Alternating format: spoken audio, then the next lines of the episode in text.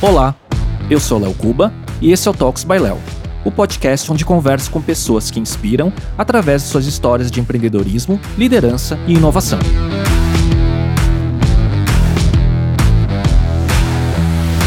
Neste episódio, conversei com a Isa Pessini, atleta fisiculturista profissional e campeã do maior título mundial da sua categoria, o Miss Olímpia, em Las Vegas, nos Estados Unidos. O lendário campeonato de fisiculturismo, que na categoria Open no masculino, foi vencido sete vezes por Arnold Schwarzenegger. Conversamos sobre sua trajetória inspiradora e de muita superação. Entre os 13 e 15 anos de idade, Isa teve anorexia e bulimia nervosa, chegando a ficar internada por um mês e encontrou no esporte o equilíbrio para se tornar saudável, despertou seu sonho para competir e se tornou tornou a atleta número um de seu esporte.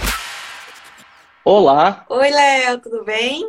Tudo bom, Isa? Você está em Campinas ou você está no Nordeste ainda? Em Campinas, voltei esse final de semana. Acompanhei pelos seus stories e seu Instagram. Falei, será que ela vai fazer de lá ou vai voltar em tempo, né?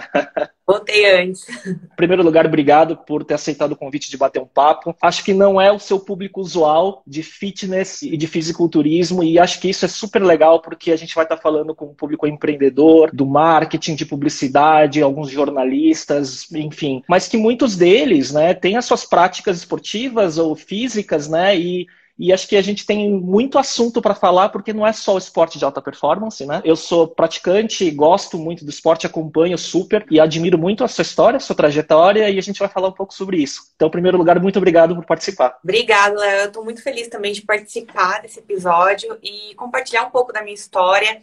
E você também, agora, o pessoal do meu Instagram, acompanhar você, o trabalho que você faz, que é um trabalho incrível. Então, deixo o convite aqui todo mundo que me segue, acompanhar aí o seu perfil também e o seu canal, o seu podcast. Muito obrigado. Isa, para começar, então a gente tem aí uma pauta, tem toda uma trajetória para a gente contar. Mas primeiro assim, você é super jovem, né? E você muito nova chegou no ponto mais alto do teu esporte, né? Eu não sei se isso foi, se você teve esse sonho em algum momento, mas antes de falar sobre isso, conta um pouco sobre antes de você começar no esporte, antes de você começar a treinar, você tem uma história que é super inspiradora de transformação, né? Que acho que muita gente pode se identificar. Então vamos começar, pode contar um pouco do seu histórico, aí depois a gente vai falando sobre esporte. Vamos lá. Eu comecei a treinar, né? Depois de um problema que eu tive, que foi anorexia e bulimia, que eu tive dos 13 aos 15 anos. Então é uma doença que pega muitas pessoas nessa fase, principalmente nessa idade, que é onde você está ali entrando na adolescência, começa a se preocupar um pouco mais, um pouco mais com a imagem, com o corpo, e isso aconteceu comigo. Então foi uma fase bem difícil para mim, para minha família. Eu comecei a fazer tratamento e tudo, só que os tratamentos, enquanto eu não aceitava que era um problema, que eu tinha que melhorar, o tratamento não teve tanta eficácia no começo. Então, eu regredi até que eu cheguei o caso de ficar internada. Fiquei internada por um mês e uma semana. E depois que eu saí da internação e tudo, eu pensei, poxa, minha família tá sofrendo muito com tudo isso. Caiu a ficha, sabe? Depois de ter ficado esse tempo no hospital, ter ficado internada, ver minha família sofrer ali mais do que eu, porque para mim eu não tava entendendo. para mim eu não tava doente, não era um problema. Então, foi mais ter visto a minha família passando por aquilo por minha causa. Então, eu saí e falei, bom, eu quero procurar alguma coisa, praticar alguma atividade física, alguma coisa que eu possa ter o corpo que eu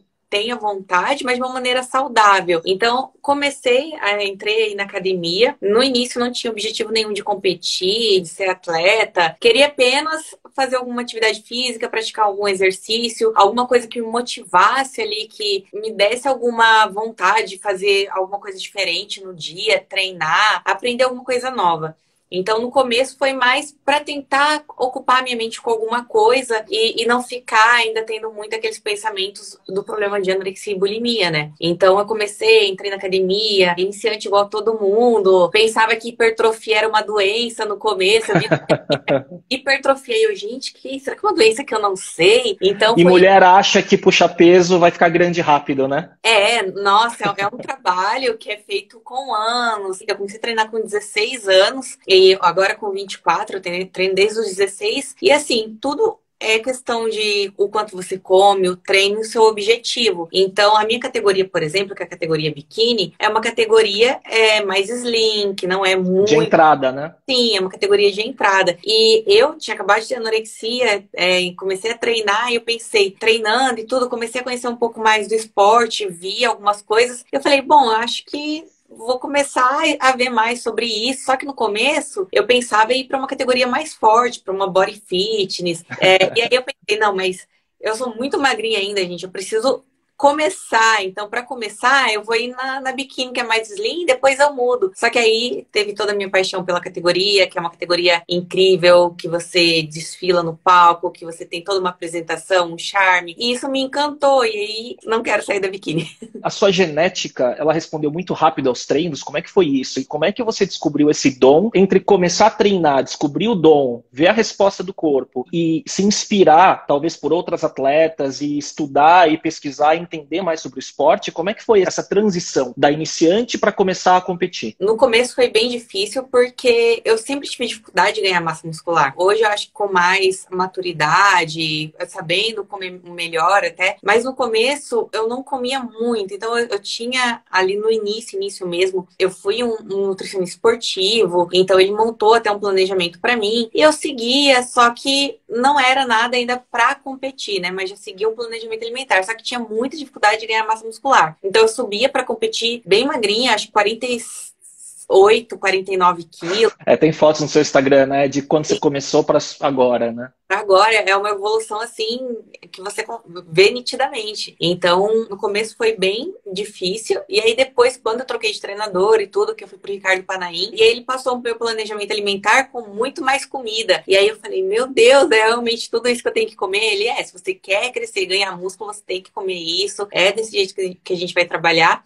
e treinar pesado, treinar assim como se não houvesse amanhã para você realmente ganhar músculo aí. Então, meus treinos até do início para hoje mudaram muito, porque no início eu treinava, era um treino bem exausto, bem mais pesado do que agora, porque eu tava ali na fase de construir músculo, de ganhar mais densidade, ganhar mais músculo, comia até mais também, teve uma preparação para competir que eu tinha refeição livre todo final de semana na preparação, de tanto que meu metabolismo era muito acelerado, tinha dieta que já tinha tinha bastante calorias, bastante coisa, mas um refeed todo final de semana. E daí, Isa, você foi tudo muito rápido, né? Porque você começou a competir no amador, começou a ganhar tudo e logo foi pro profissional, né? Foi uma surpresa para você? Porque assim, você já tinha um sonho de competir. Porque qual é o ponto para mim, né? Quando eu vejo todo atleta de alto nível, e é o teu caso, você chegou no máximo do teu esporte, a cabeça é diferente, né? É, existe um, um mindset, uma obsessão e um foco que diferencia, porque é claro, tem a questão da genética e tudo mais, mas isso não determina, né? O que determina, me parece, que é a disciplina, o foco, a resiliência e a vontade de ganhar mais do que os outros, né? Você identificou isso no começo? Eu pensei, é um esporte que depende só de mim. Tem meu treinador? Tem. Só que ele tá lá do outro lado. Então, aqui comigo, eu tenho que dar o meu máximo, eu tenho que fazer tudo. Se eu errar, por exemplo, ele não vai saber, ele tá lá do outro lado. Só que na minha mente, então, realmente, a mente do atleta tem que estar tá muito bem alinhado com o objetivo que ele quer. Então, eu queria muito colocar o meu melhor físico no palco. Eu falei, eu quero ver a mágica acontecer, a mágica, né? Eu quero ver o resultado, se eu seguir realmente todo esse esse programa que ele me passar de treino, alimentação. Então, seguindo 100%, eu quero ver o resultado ter no palco. Porque eu pensava o seguinte: se o resultado no final não for o esperado, eu sei que eu fiz o meu máximo. Então, na minha mente, eu sei que eu fiz o meu 100% e tudo que eu tinha que ter feito para estar ali. Então, é, sempre foi o meu pensamento: fazer o meu melhor para depois chegar no palco. Se não ganhei, ok, eu fiz o meu máximo, eu fiz o meu melhor. No dia, não conseguimos saber o resultado. É uma categoria até sub subjetiva, então muda muito. Muda de acordo com o gosto, às vezes, do árbitro, porque é uma categoria que tem muita similaridade, às vezes, com outra, outra atleta em cima da, do palco ali. Então, era o meu pensamento. Era, não é, né? É fazer o meu 100%, o meu melhor, e no dia, se não for, é porque não tinha que ter acontecido. Então, no começo, eu não imaginava um dia ali, quando eu comecei a subir no, no palco do Olímpia, porque era uma coisa muito distante. Então, eu competia aqui no Rio de Janeiro, já era uma dificuldade para conseguir viajar ali para o Rio de Janeiro para competir. O Padaim fala que se ia de ônibus, né? Que era sofrido, e... com as marmitinhas, né? Sim, eu pegava, eu trabalhava na academia, na recepção, aí às vezes pegava o último ônibus que tinha, ia de ônibus viajar. Meu chefe também, na época, que era o Rafa, que também me acompanhou muito no começo, às vezes eu, a mulher dele, a Bia, ia de carro, eu fazia rifa para competir. Então, todo mundo tem um começo. Às vezes hoje as pessoas me veem, ai, tem patrocínio, viaja o mundo todo. Graças a Deus, hoje é assim, mas no começo não foi. No começo, eu não imaginava nunca estar no Olímpia. Por quê? Nossa, é em outro país, é lá do outro lado do mundo imagina um dia tá lá, por enquanto eu vou indo aqui de meta em meta. Então eu sempre colocava um passo atrás do outro, né? Meu sonho, meu sonho de vida era ser campeã nacional, campeã aqui do Campeonato Brasileiro. Primeiro ano no Amador eu fui vice-campeã. E aí eu fui pro Mundial e eu, nossa, fui muito mal, fiquei lá pra trigésimo alguma coisa, fui muito ruim, voltei. E eu lembro que até uma árbitra falou: você veio como vice, você não veio como campeã. E isso me deixou tão. Falei, ela tá certa mas ano que vem eu vou ir como campeã. E aí, a minha meta do ano seguinte é aquilo lá, por um lado, me chateou, mas por outro lado, me fez acender uma chama ainda mais pro próximo ano, sabe? Então, eu, eu tinha, no outro ano, que foi o ano que eu comecei com o Panaí, meu segundo ano no Amador, eu fui campeã estadual, a overall, aí depois eu fui campeã do Arnold, o Arnold que é um campeonato internacional no Brasil, Sim. e era um dos mais importantes que tinha no Brasil. Fui campeã do Arnold e eu lembro que do palco e falei, Panaí, meu sonho é ser campeã brasileira. Ele falou assim, Isa, você ganhou o Arnold. Eu falei, tá, mas meu sonho é ser campeã brasileira. Ganhei o brasileiro na minha categoria, na Júnior, na Sênior e no Overall. Depois foi. Essa história. Depois ah. foi pro profissional. Então, pelo que está falando, muito do que foi acontecendo é como se fosse um, um, videogame onde você vai destravando cada fase, né? Sim. Então, a cada momento você foi vendo um horizonte mais longe. Não é que você começou, não, eu vou ser a melhor do mundo. Você foi se descobrindo e isso foi se formando. E daí eu acho que talento, genética e tudo mais veio junto, porque não dá para chegar no topo desse esporte se o resto também não contribuir, né? É um conjunto de fatores ali, né? Exato. E aí foi pro Pro, né? Então você virou profissional, você teve seu Procard, né? E aí você começou a viajar o mundo inteiro. E também foi tudo muito rápido, né? No seu segundo ou terceiro Olímpia, que você já chegou a campeã? Meu terceiro Olímpia. Era uma coisa que, assim, eu pensava. Quando eu virei profissional, eu pensei, nossa, e agora? Eu vou ir lá competir competições são to... porque não tinha competição profissional no Brasil ainda. Hoje tem uma ou duas. Sim, o pessoal da Moscow Contest, né? Aqui em São Paulo ainda, mas antes não tinha. Então pensei, agora eu vou virar profissional. Agora eu sou profissional e vou competir só fora. O que, que vai ser eu lá com mais de 30 meninas no palco, todas morando lá, eu não sei nem falar inglês, como que vai ser? Fui com medo, mas fui, então fui competir lá fora. Nas minhas primeiras competições, so... na minha estreia Panem foi, mas as outras eu fui todas competições sozinha. Então chegava na competição, não falava nem a língua. Então eu fiz quatro competições seguidas, que foi em Vancouver, em Baltimore e depois duas na Flórida. E aí na minha estreia eu fiquei em oitavo, aí depois eu fiquei em quinto, depois eu fiquei em décimo quarto e aí eu tinha só mais uma, que era uma temporada que eu tinha fechado com meu patrocinador, né? Eu falei, bom, é a última competição, depois eu volto ano que vem, se não for, tudo bem, eu só quero ficar melhor do que décimo quarto. E aí eu fui pra competição cinco dias depois, que foi o Tampa, que foi a competição que eu ganhei e ganhei minha primeira vaga pro Olímpia. Então foi uma coisa incrível. Nossa, de décimo quarto, você foi para primeiro. Para primeiro. E ganhei, era o último campeonato que classificava pro Olímpia, e aí eu fui competir no Olímpia. Então, foi uma semana que eu fiquei a semana toda treinando e pensando, não, eu vou dar o meu melhor. Alguma coisa melhor tem que vir, melhor do que décimo quarto tem que ser, para voltar para minha casa tranquila. Voltei para casa, com a vaga pro Olímpia e depois de um mês voltei para competir no Olímpia pela primeira vez. Isso é... foi, foi 2017? É, 2017. Uhum. E foi uma competição atrás da outra. Então foi rápido, mas porque eu não parei. Foi rápido porque eu falei assim: quanto mais eu sou vista, mais eu sou lembrada. Então, quanto mais os árbitros me vê, mais eles vão lembrar de mim e mais eu vou poder aprender após cada competição. Porque cada competição é aprendizado. Atleta que fica muito tempo em off, na minha opinião, não evolui. Porque ele não sobe no palco. Nós conseguimos ver o nosso ponto fraco e o que precisa melhorar com o nosso físico pronto. Então, no palco, a gente consegue ter uma noção melhor dos detalhes que precisa melhorar. E aí sim, você vem, faz uma outra preparação, corrige e sobe de novo. Agora, se você fica muito tempo ali, fora do palco, sem saber como seu físico tá, você não consegue saber o detalhe que você precisa evoluir, porque são detalhes, são coisas mínimas às vezes que você precisa. Que o olho do árbitro pega né? E é o teu maior feedback, né? E aí você desce do palco, já pergunta pro árbitro, então ele já me dá um feedback, eu já trabalho em cima daquilo. Passo pro meu treinador. Então, por isso é importante você ir pro palco, competir, ouvir o feedback dos árbitros e trabalhar em cima disso. Mas foi sem parar. É... O, que, pelo que você está falando, é,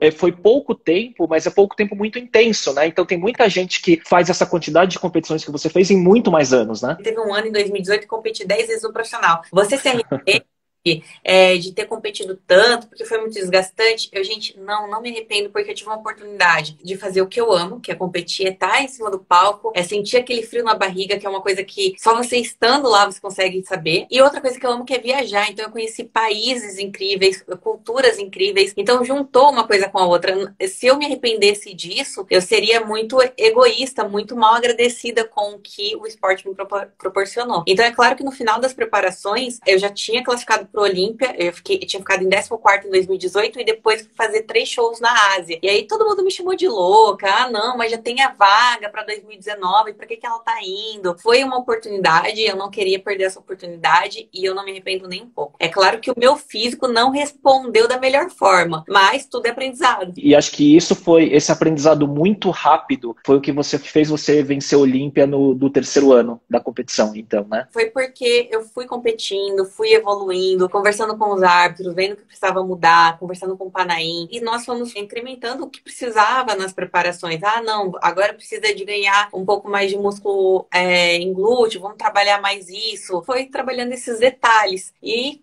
2019, que foi um ano incrível, que eu tinha ficado em segundo no Arnold, que já tinha sido incrível para mim, fui pro Olímpia e eu falei, a minha meta era ser campeã do Olímpia até os 25 anos. Eu falei, não, anos eu quero ganhar o Olímpia. E eu ganhei o Olímpia com uns 22 anos, em 2019. É incrível, né? E para quem não acompanha ou para quem não sabe, então é, é, simplesmente assim, né? O que aconteceu com a Isa é como se, se você fosse um piloto de carro, você ganhar o Mundial de Fórmula 1, ou se você for um atleta olímpico, ganhar medalha de ouro no seu esporte, ou se você for um jogador de futebol, ganhar a Copa do Mundo. Basicamente é o teto do seu esporte, né? Sendo tão jovem. E a competição do Olímpia, para quem também talvez não saiba, ou quem sabe, na categoria masculino, no Open, que é a categoria categoria mais alta, né, em peso e tudo mais, foi vencido, por exemplo, sete vezes pelo Arnold Schwarzenegger, né? Então, que talvez seja o maior embaixador do esporte das últimas três ou quatro décadas, né? E óbvio que a Isa é de uma categoria né, feminina e de entrada, né? Porque o pessoal fala, puxa, não, são aquelas mulheres musculosas, não, é a categoria menor, mas é um tão atlético quanto, né? É claro que são físicos muito diferentes, mas a dedicação que eu coloco na minha categoria para atingir aquele objetivo, o outro atleta, um bodybuilder, coloca na preparação dele. Só que é cada um trabalhando assim, ali nos seus limites e nos, nos padrões das suas categorias. O que, que é difícil? O que, que você considera uh, ah, para você nas suas preparações ou na sua rotina, o que, que é mais difícil? É o treino, é a alimentação, é o pré-contest? Onde que é a parte que pega para você? Eu amo minha alimentação, né, treino, não, não vejo problema nisso. Mas eu acho que é mais a parte psicológica, que é você estar tá ali o tempo todo controlando a sua mente. Não porque vai ser difícil ou coisa assim, mas, por exemplo, um exemplo das últimas competições depois que eu ganhei o Olímpia foi uma coisa que eu comecei a sentir que eu não soube trabalhar muito, que foi a questão de pressão que eu mesma colocava. Quando chegou no topo. É. Então foi uma coisa que eu mesmo não consegui trabalhar de uma forma que poderia ter sido melhor naquela fase, porque eu comecei a colocar muita pressão, me autocobrar muito e isso acabou gerando mais estresse, mais dificuldade para mim em conseguir ter alta performance, né? É, ficar mais tranquila do jeito que eu competia antes, que era, nossa, tô indo, vou competir, vou dar o meu melhor. Nas outras foi muito assim, meu Deus, agora eu sou campeão, sou do Olímpia e eu sou campeão olímpico. Eu tenho que defender o título, eu não posso errar. Então, isso foi uma das coisas que eu sei que me pode ter me atrapalhado um pouco depois, mas igual eu falei, tudo é questão de aprendizado e agora aprender a trabalhar mais isso. Mas em questão é que de... também foi tudo muito cedo, né, Isa? Com 22 foi. anos você chegou no teto, então não dá para se cobrar isso, né? Tem muita gente com 22 anos ainda tá começando a competir no amador ainda, né? Quanto mais chegar no pro, quando vê o masculino, o nível de maturidade normalmente é depois dos 30 às vezes, né? Foi incrível e agora esse ano voltar, subir no palco do Olímpia de novo, não vejo a hora. Me fala também como que é, assim, tem muito talento no teu caso e muito esforço, né? E me parece que quando você começou a trabalhar com o Ricardo Panaim, também uh, fala para quem não conhece, quem não é do meio, ele é considerado talvez o melhor, um dos melhores coaches de fisiculturismo feminino do mundo, né? Grandes atletas trabalham com ele, né? E o que, que, mudou? Qual o papel do coach? Né? Ele não é só o treino, a alimentação, os protocolos e tudo mais. Ele trabalha muito a cabeça também, né? Com certeza, ele trabalha muito, então ele tem vezes que eu falo, não, mas parece que o físico não tá indo, porque atleta tem muito isso. Muitas vezes, hoje se eu parar para olhar uma foto, nossa, mas meu físico tava incrível aqui, mas naquela fase, nós cobramos muito, então... É a mente, né? Exatamente. Então você se cobra muito, nada tá bom, você vê coisa onde não tem. Então, isso é, acontece com todo atleta. Eu vejo isso porque o Eric do meu lado, eu vejo, eu falo, não, mas eu entendo. Eu entendo como é essa fase. Então, o treinador, ele, além de ali auxiliar no treino, na alimentação, é muito trabalho psicológico também. Então, até muitas vezes, ali no momento antes de subir do palco, mandar aquela mensagem, conversar com você, parar. Então, quando o Panaim ele vai nas competições, ele para, olha, você fez seu melhor, seu físico tá incrível, sobe. Então, só você receber essa mensagem ali dele, do seu treinador, quem te acompanhou toda a preparação, fez um trabalho com você, você já, não é, eu fiz o melhor, tranquila, então seja o que Deus quiser. Eu lembro de uma entrevista dele, eu não sei se era no Muscle Contest, alguma coisa assim, que ele falou uh, que o papel vai até no momento do palco, né? Que parece que no Olímpia ele, ele passava sinais para você, porque ele olhava você em comparação com as outras atletas e tentava explorar suas melhores poses, era alguma coisa assim, não era? E meio que em tempo real, né? Claro que você tem que prestar atenção ali nos árbitros, focar neles. Só que você também escuta o seu treinador, mas parece que você não escuta mais ninguém. Então você tem alguma coisa que ele fala, não, eu sei que ele vai dar algum, algum feedback, alguma coisa ele vai falar ali no meio. Ele não é de falar muito, porque ele tem medo até de atrapalhar, mas ele fala quando deve. Então, e você escuta isso. Então ele falava algumas coisas, fica na pose. Então você ficava na pose, não, então vou ficar aqui. Então conseguia escutar exatamente o que ele passava ali, mesmo com o palco lotada, várias pessoas. Então é algo bem legal, assim, é um trabalho em conjunto que não é só antes da competição, é o tempo todo mesmo. Até quando desce do palco ali pós as prévias, ele também vem, conversa, fala, não, ó, agora relaxa, faz isso, isso e isso, pronto. Porque ele tem que ter uma leitura muito boa do que está acontecendo para traduzir isso para vocês, né, atletas, Sim. né? Muito legal. Então, assim, né, é, é muito, é, é engraçado que é como todo esporte, né, essa combinação do técnico né, com o atleta, com o talento, é tanto elemento que tem que tá no mesmo lugar para coisa dar certo, não é isso? Você tem que confiar também, porque o que acontece? Quando eu comecei a, me preparar com o Panaim, na minha primeira competição eu não fui bem, mas nós ouvimos algumas críticas no começo profissional também. Mas no começo, quando eu comecei a preparar com ele, ele me pegou no meio de uma preparação. Então eu tinha acabado de sair de um off, que tava um off desregulado e tudo, naquela dieta que eu tava seguindo, para competir em poucas semanas, ele tentou fazer o melhor ali. E eu sabia disso, mesmo tendo as críticas do pessoal por fora, eu sabia que ele tinha me pegado ali para me preparar no meio de uma preparação. Então, eu confiava no trabalho dele, o resultado que eu já via dele com outros atletas. E quando eu desci do profissional, a primeira coisa que eu disse para ele, falei: um dia todo mundo vai ver o treinador que você é. Eu vou ganhar o Olímpia e vou levar o seu nome junto. Então, é uma coisa que ele também, quando repete isso, me vem a imagem desse momento na hora, que foi assim que eu desci do meu palco na minha estreia. Eu tinha ficado em oitavo, e a minha esperança ali era sair em um primeiro confronto, e não, não foi isso. E depois, quando eu ganhei o Olímpia, ele sempre repete isso pra mim. É, ele fala, tá vendo? Você é, vocês são um time, né? É, acontece. Vocês são um time, dá pra ver. então você tem que acreditar, que confiar no trabalho. Às vezes eu recebo muitas mensagens, então você vai, ah, Isa, não tô contente com o treinador, não tô confiando no trabalho dele. Olha, a primeira coisa que o trabalho dá certo é você confiar. Você tem que confiar com quem você está trabalhando. Muitos atletas também, eles querem começar um trabalho e ter resultado na primeira competição. A primeira competição Sim.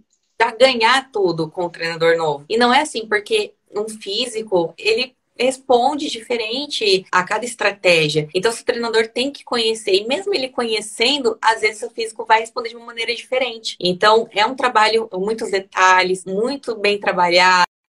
Então, a confiança é, é fundamental. Isa, o que, que, você acha do crescimento do esporte no Brasil, né? Porque nos últimos anos, todo o segmento né, de fitness e fisiculturismo, não necessariamente para quem compete, mas também para quem compete, ele, ele expandiu muito. Curioso, né? Porque o masculino ele, ele dá muita visibilidade, tem muitos atletas que são já celebridades, influenciadores, com milhões de seguidores, né? Mas por outro lado, é o feminino que trouxe os maiores títulos, né, para o Brasil. Basicamente, né, não, não existe um atleta masculino olímpia, né? A não ser o Eduardo Correia, que foi segundo e tal, mas enfim. Como que você vê esse crescimento do, do esporte de quando você começou, que não faz tanto tempo para agora? Porque também tem as marcas, os patrocínios, tem muita coisa acontecendo, né? Não, é incrível, porque antes, por exemplo, eu nunca imaginei que teria uma competição profissional no Brasil. Eu pensava que ia demorar muito mais tempo. Quando eu virei profissional, eu pensei, nossa, agora eu vou competir só fora, nunca mais vou competir no Brasil. E hoje, elas têm a oportunidade de ir a uma competição profissional no Brasil, de assistir um show profissional no Brasil. Eu nunca assisti um, um show profissional, então não tinha essa oportunidade. Hoje, se uma pessoa ela quer entender um pouco mais, conhecer um pouco mais, ela pode ir para um evento e assistir, tá ali na plateia e ver atletas profissionais no palco. Então é uma coisa incrível. E não uma vez no ano, duas vezes, e se Deus quiser mais vezes. Então, esse crescimento, ele é fundamental, porque ele estimula mais pessoas a conhecer o esporte, a conhecer ali uma categoria, às vezes vai assistir um show, um evento e quer se motivar a treinar. O esporte, ele muda a vida das pessoas. Então, é algo que eu amo e que eu fico muito feliz em ver cada vez mais o crescimento e ver também o crescimento das marcas, das empresas que colocam ali, né, o crédito no atleta, que confiam, que investem realmente no atleta. Então, eu sou muito grata a todos os patrocinadores que eu tive até hoje, patrocinador que eu tô atualmente, tanto a Integral Médica aqui no Brasil, vários outros patrocinadores fora também no Brasil. É muito importante para um atleta ter esse apoio, ter esse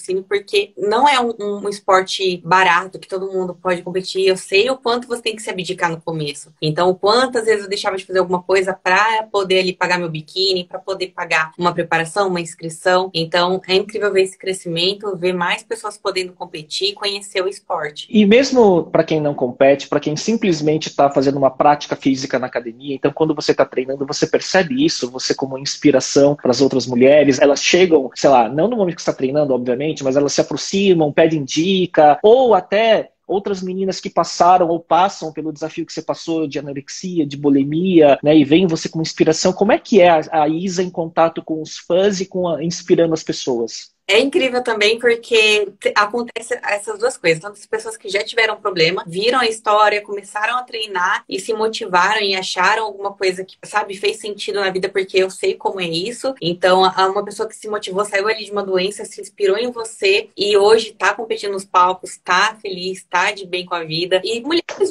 mais, mães que às vezes está na academia e te vê, nossa, eu acompanho você, baixei seu e-book de receita e fiquei começar uma alimentação mais saudável. Nossa, eu peguei a sua inspiração. Ou pessoas falam, ah, eu vi a sua história, é, vi o quanto você se dedica no esporte, eu peguei um pouco dessa dedicação para incluir alguns hábitos na minha rotina, na minha vida. Então, é legal você ver o quanto é, o esporte motiva não apenas atletas, apenas aquele nicho que sobe no palco para competir, mas pessoas em geral, pessoas no dia a dia que estão em casa. Quantas mães eu não conheci que começaram a competir também, que já fizeram aula de pose comigo. E assim, eu achei incrível, de verdade, né, para quem tá na sua posição de ter chegado onde você chegou, assim, e não só por ter aceitado participar aqui do podcast, mas eu vejo no seu Instagram, nos seus stories, o quão acessível você é para as pessoas, né? Então, isso eu acho super legal que você acaba sendo, é, de fato, uma inspiração para as pessoas, porque é engraçado que em todos os esportes, mas no fisiculturismo especificamente, né, tem muitas histórias de, de atletas que não são acessíveis ou que né, são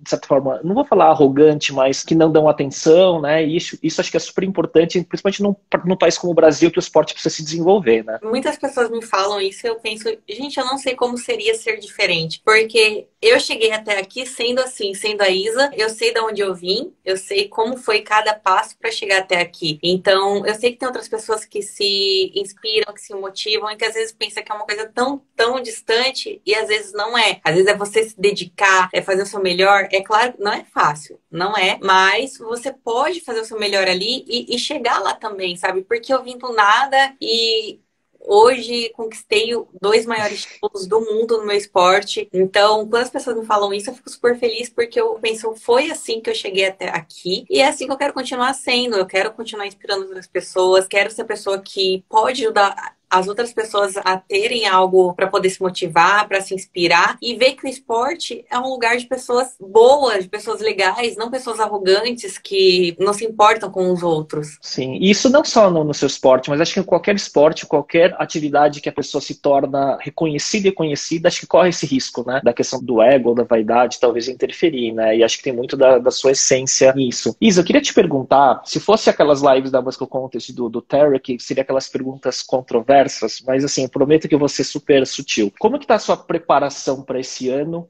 visto o ano passado, onde claramente houve um novo ponto de equilíbrio dos critérios de juízes, aparentemente porque você tem uma estreia esse ano de uma categoria nova, que é a Wellness, né, que é uma categoria com físico maior, vamos dizer assim, para quem não conhece, né? E parece que esse ajuste foi feito no ano passado, quando você estava numa preparação indo para um caminho um pouco mais de volume, densidade e tudo mais, né? Queria que, que você falasse como que está a preparação para esse ano e como que você vê a questão do critério para esse ano. O critério da categoria biquíni não vai ser subir tão denso, até porque as últimas competições que tiveram agora, que aconteceram, eu acompanho, né, para estar tá por dentro de tudo, converso até com o Panaim para ver o que, que, ele achou dos resultados. E o que analisando, né, vendo das competições que aconteceram nos Estados Unidos, foi que sim, eles, eles não querem biquínis com físico muito grande, né, assim, vamos dizer, querem meninas mais slim, tudo. E eu realmente, eu gosto de um físico mais slim. Eu, o ano passado, por exemplo, eu fiz uma preparação focada porque tinha que ganhar um pouquinho a mais e tal, tinha que crescer um.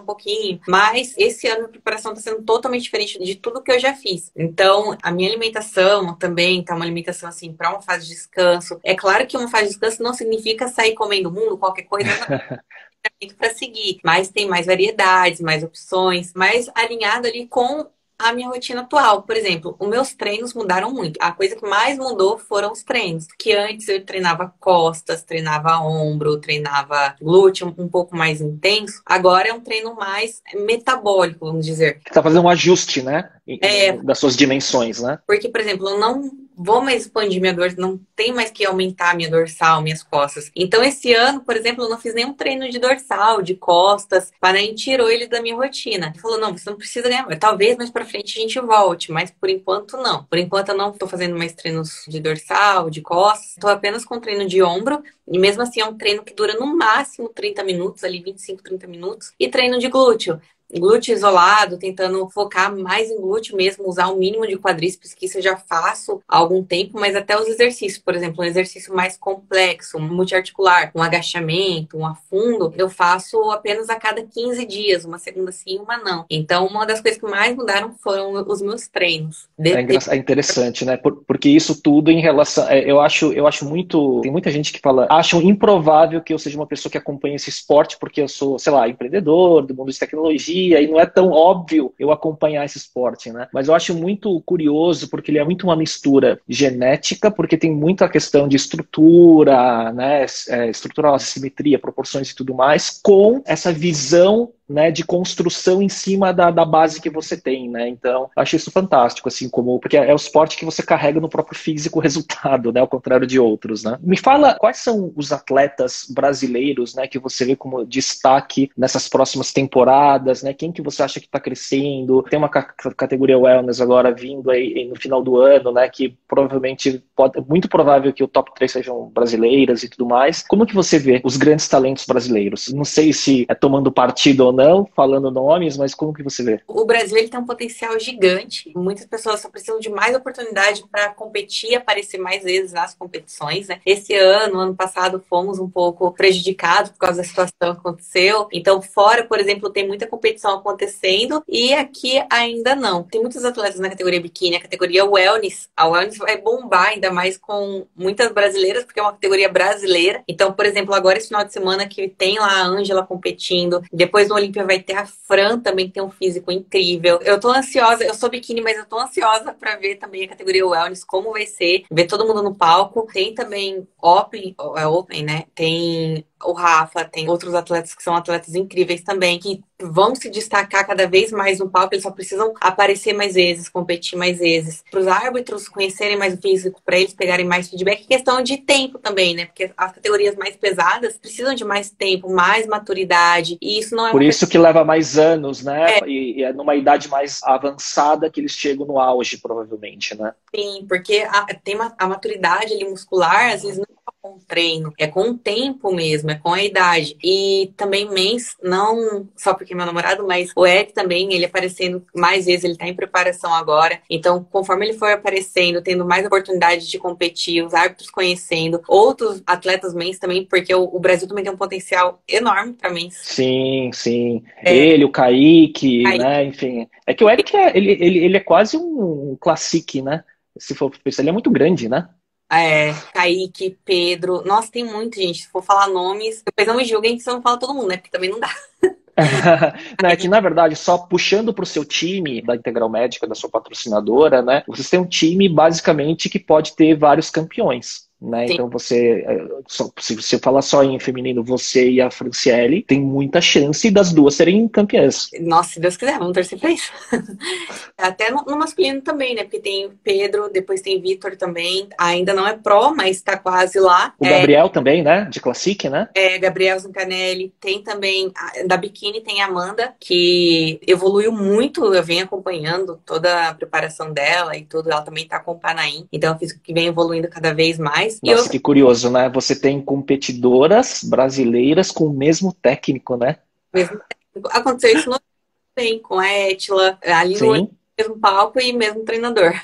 É, eu venho, eu lembro, eu assisti, inclusive eu comprei o pacote ao vivo no passado, eu assisti tudo isso. Ô Isa, indo aí para a reta final dos últimos assuntos, né? Além das competições, né? Como é que é o seu tempo, né? Você atua como coach de outros atletas. Aí, por coincidência, hoje eu vi que você lançou um curso de um mês, né? Um mês com a, com a Olímpia, não sei, alguma coisa assim. É uma, uma, grande coincidência que você vai falar sobre isso. Então, como que são as suas atividades? E eu não sei aonde eu cliquei, não sei se foi um post ou story seu, que eu acabei caindo num perfil de uma marca que parece que vai surgir também, né? É.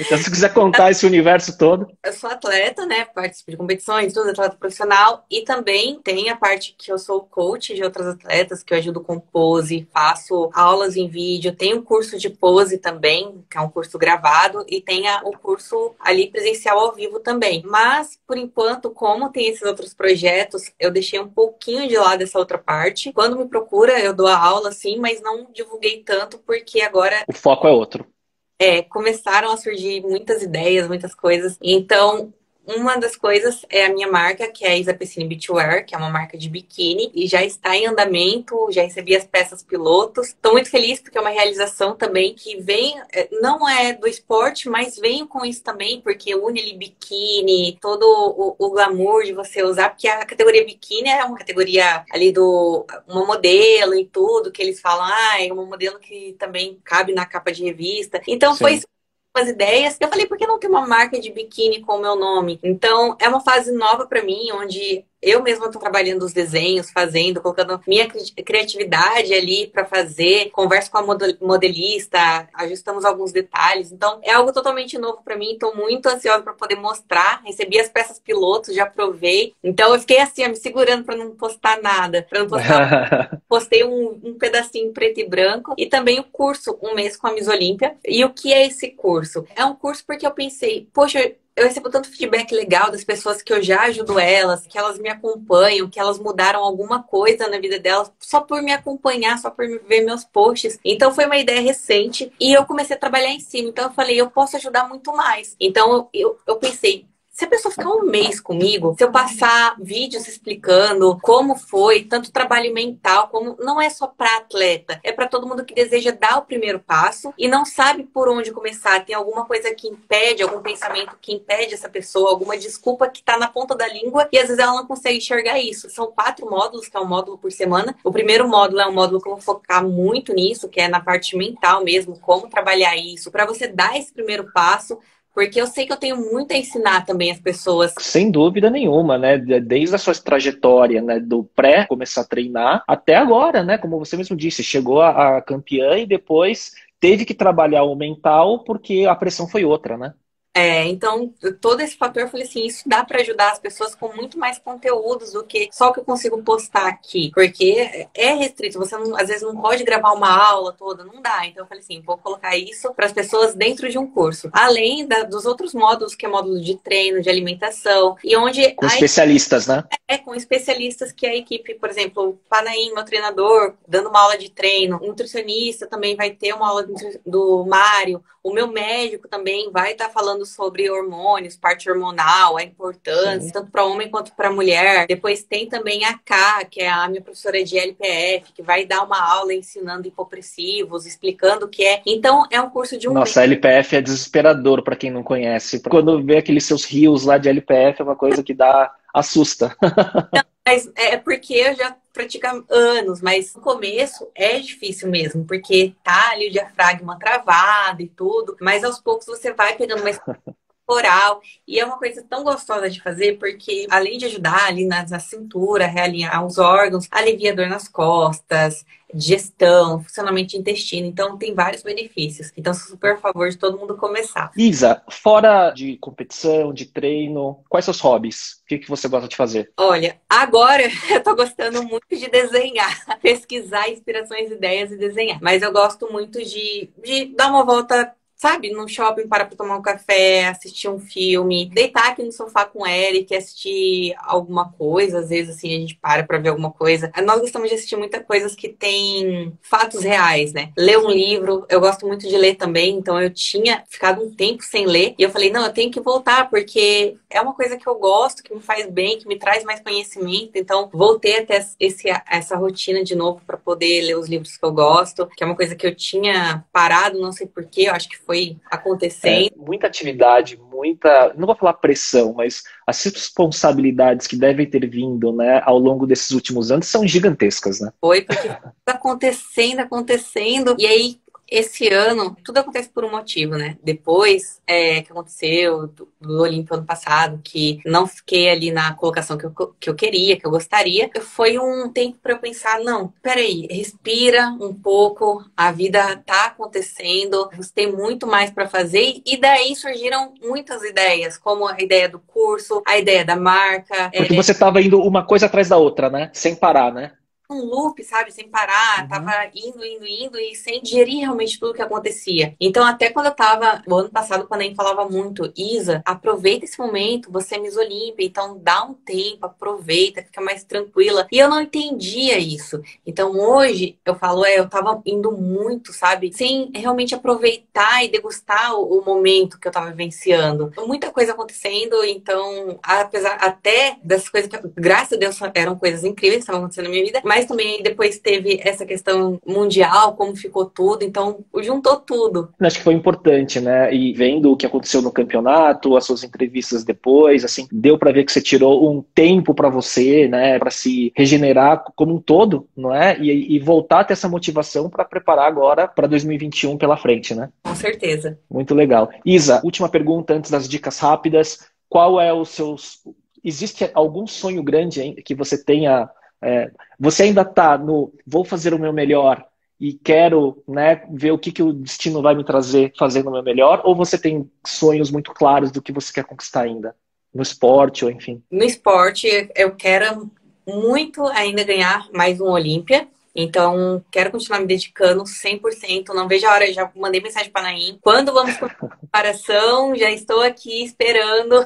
Vai ser em setembro? O Arnold foi anunciado hoje, mas só a categoria Open por enquanto, a confirmação que será em setembro. O Olímpia vai ser em outubro. Então, Flórida ou Las Vegas? Na Flórida, em Orlando. E aí o Arnold, eles estão em dúvida entre Santa Mônica e Ohio, mas ainda só confirmou a categoria Open, mas não confirmou o local ainda também. E eu quero muito competir antes, que vai ser a, a competição de Tampa, que é na Flórida, em agosto, mas Vamos ver, conversei com o Panay hoje, tô só esperando ele falar, vamos começar. já tô aqui só, só esperando. Já Mas... tá com a fome de volta pelos títulos, então. Nossa, não, não vejo a hora de subir. subir querendo conquistar aquilo de novo, sabe? Falando, não, Eu agora. Entendo. Eu acho que você teve quase, a gente fala isso em negócio, empreendedorismo, você teve quase um burnout, né? De muita coisa, né? E sem parar, como você mesmo disse. É. E acho que agora você se recuperou e agora vem o melhor de novo, né?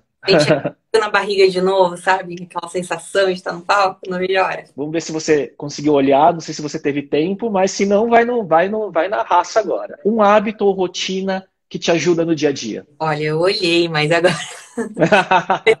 você é atleta, você é a mestre das rotinas e dos hábitos. O que, que, vem na tua cabeça que é algo que você faça todo dia que te ajude? Uma coisa que eu faço todo dia, quando assim que eu acordo, eu gosto de ir pro meu quartinho aqui do lado, fazer o LPF, pensar um pouquinho, respirar. Então, por que eu falo do LPF? Quase uma meditação.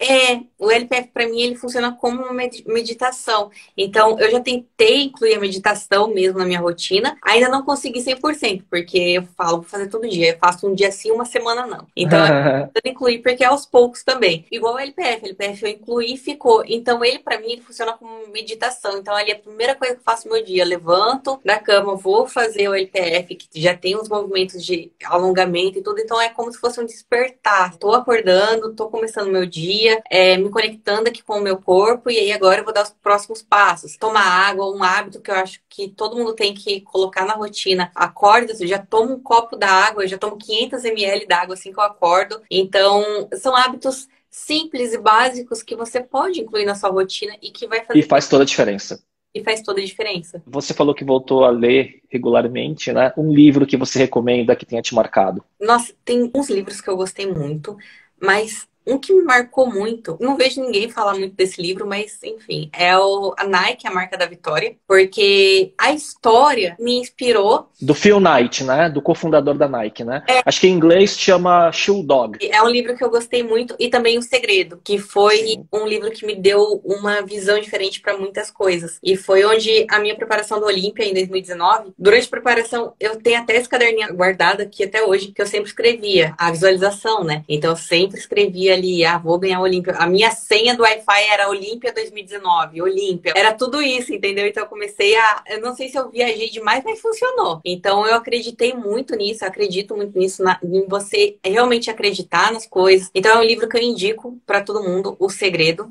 Um livro que eu gostei muito de ler, Nike, a marca da vitória, mas um livro que eu indico para todo mundo que vai dar uma visão diferente sobre as coisas é O Segredo. Eu acho que é um livro bem interessante. E tem outros livros que eu tô começando a ler ainda, que são livros que você já pode conhecer, várias pessoas conhecem, mas que eu ainda não li e tô começando agora que quero ver realmente como é, enfim. Legal. Agora, é interessante de você ter falado, né, que o livro que você disse, ele é basicamente como se fosse um exercício, um workout para a mente, né, para é. preparar o mindset, né, que aí anda tudo junto. É assim, é um livro incrível que não sei como explicar, mas ele fez muita diferença para mim, principalmente nesse ano, porque eu comecei a enxergar as coisas de uma outra maneira. Isa, um podcast, filme ou série, alguma coisa de entretenimento ou informativo que você gostaria de recomendar? Eu não assisto muitas séries, muitas coisas, mas uma série que eu gostei foi Gabito da Rainha. Ah, todo mundo assistiu, né? Estratégias, enfim, que eu achei interessante. Teve outras séries também que eu gosto, igual eu falei, eu gosto muito de coisas baseadas em fatos reais. Eu não lembro o nome da série exata agora, de um caso que aconteceu nos Estados Unidos com quatro jovens negros. Os olhos me condenam o nome da série. Uma série que mexeu muito de ver como tudo acontece, como são as coisas e como há pessoas que são muito prejudicadas por algum motivo na vida. Então, é uma série que eu gostei e que eu acho interessante as pessoas assistirem A última dica, vamos ver se vem, se você vai lembrar, mas assim, uma frase que te represente ou te marcou ou que faça muito sentido para você. Tem duas frases que são curtas, mas que eu sempre ouvi. sempre acredito em seus sonhos. Então, sempre acredite nos seus sonhos, no, nos seus objetivos, no que você tem na sua mente, porque as pessoas de fora, às vezes, elas não vão entender. Porque só você sabe onde você quer chegar, só você sabe realmente o que você deseja e o porquê você está fazendo aquilo. E outra frase é: o não você já tem, que é uma frase que eu escutava muito do Rafa, que era o meu chefe quando eu trabalhava na academia, que me incentivava muito no início de começar a minha rotina. O não você já tem me fez pensar sobre várias coisas, igual quando eu ia sei lá, conversar com uma marca de patrocínio. Ele falava, o não você já tem, você tem que ir atrás do sim, você tem que ir em busca do sim. Quando eu fui virar atleta profissional, ele não, você já tem. O não é você não ir, é você não ganhar, mas você tem que ir em busca do sim, você tem que ir em busca de conquistar e de estar lá. Então, são duas frases que marcaram muito desde o início da minha carreira até hoje, eu sempre lembro delas é muito interessante porque o penúltimo convidado do podcast, que é um grande empreendedor do mundo de tecnologia, falou a mesma frase, o não você já tem. E é engraçado, por isso que o podcast é legal, porque assim, eu gosto de falar com pessoas de alta performance, seja nos negócios, seja no esporte ou tudo mais, né? E as coisas são muito similares. O mindset, né, é trabalhar essa programação mental para o sucesso de certa forma, é acreditar muito, porque claro, o talento, o esforço e tudo mais faz parte e é fundamental, né? Mas todos esses outros outros elementos, quando você vê em qualquer segmento, ele é muito igual. Então, todo mundo fala sobre meditação como rotina, todo mundo fala sobre né, programação mental através de práticas ou livros ou leituras ou autoconhecimento e você vê que quando junta tudo isso, seja para um empresário, para um atleta, é tudo parecido. Isso é legal. É porque tudo conversa, né? Então, as pessoas elas têm alguma conexão. Então, se eu parar para conversar com um empreendedor de sucesso, enfim, você vai ver muita coisa que conversa, que bate ali alguma coisa na rotina, porque essa pessoa para chegar em algum lugar, ela também teve que se abdicar de alguma coisa, teve que passar dias e dias pensando como sonhando com alguma coisa que ela desejava conquistar. Então, muita coisa conversa em vários meios quando se trata de alta performance, de atingir os objetivos de conquistar algo. Que você vai aplicar isso na sua marca, provavelmente. Isa, queria agradecer a sua presença, foi um prazer. Eu queria desejar muito sucesso nas suas competições do ano. Tenho certeza que você vai ter muito êxito. E eu queria deixar a palavra final para você. Obrigado, Léo. Quero agradecer mais uma vez esse convite incrível, poder falar um pouco, conversar sobre o esporte e também sobre outras coisas, mostrar um pouco mais da Isa. E quero falar para você que está me assistindo, para todos vocês aqui, um muito obrigado. E acreditem sempre em seus sonhos, nos seus objetivos, porque só você sabe por que você está fazendo isso, só você sabe por que você está se abdicando de alguma coisa e o porquê você passa, às vezes, noites sem dormir pensando naquilo. Então, você é a única pessoa responsável pelo seu sucesso e pelo que você quer conquistar. Tem outras pessoas que podem te ajudar, mas depende exclusivamente de você e de você dar o primeiro passo para isso se tornar realidade. É isso aí, Isa. Obrigado. Obrigado pela sua inspiração para todo mundo. E vou estar tá acompanhando e torcendo. Obrigado, Isa. Boa noite. Obrigado.